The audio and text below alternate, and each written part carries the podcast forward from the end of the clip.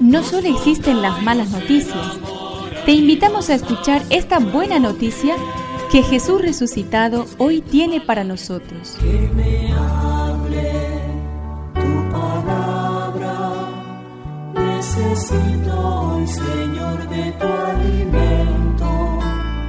Hoy en todo el mundo se escuchará esta palabra. Marcos 6 del 17 al 29.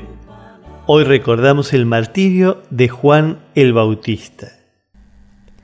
Herodes, en efecto, había hecho arrestar y encarcelar a Juan a causa de Herodías, la mujer de su hermano Felipe, con la que se había casado.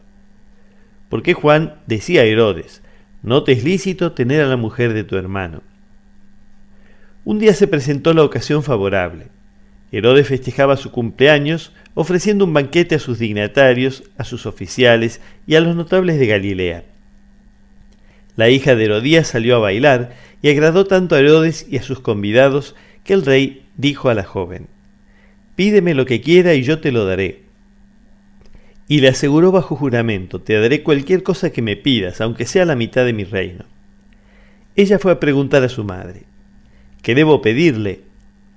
La cabeza de Juan el Bautista, respondió ésta. La joven volvió rápidamente a donde estaba el rey y le hizo este pedido. Quiero que me traigas ahora mismo, sobre una bandeja, la cabeza de Juan el Bautista. El rey se entristeció mucho, pero a causa de su juramento y por los convidados no quiso contrariarla. Enseguida mandó a un guardia que trajera la cabeza de Juan. Cuando los discípulos de Juan lo supieron, fueron a recoger el cadáver y lo sepultaron.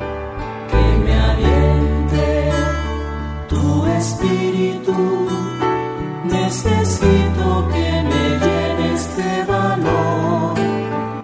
La muerte del Bautista provocó sin duda una fuerte crisis entre sus seguidores.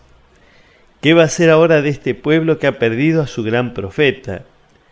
¿Cómo va a reaccionar Dios si no les ha dado tiempo a todos a prepararse para la llegada de su juicio? Jesús reaccionó de manera sorprendente. Dios no va a abandonar a su pueblo. Va a venir, pero no va a juzgar con ira, como decía el Bautista. Va a venir como un padre que quiere crear una familia donde se viva en el amor y en la justicia. Ser cristiano no es prepararse para el juicio de Dios, sino entrar en su reino de fraternidad ya desde ahora.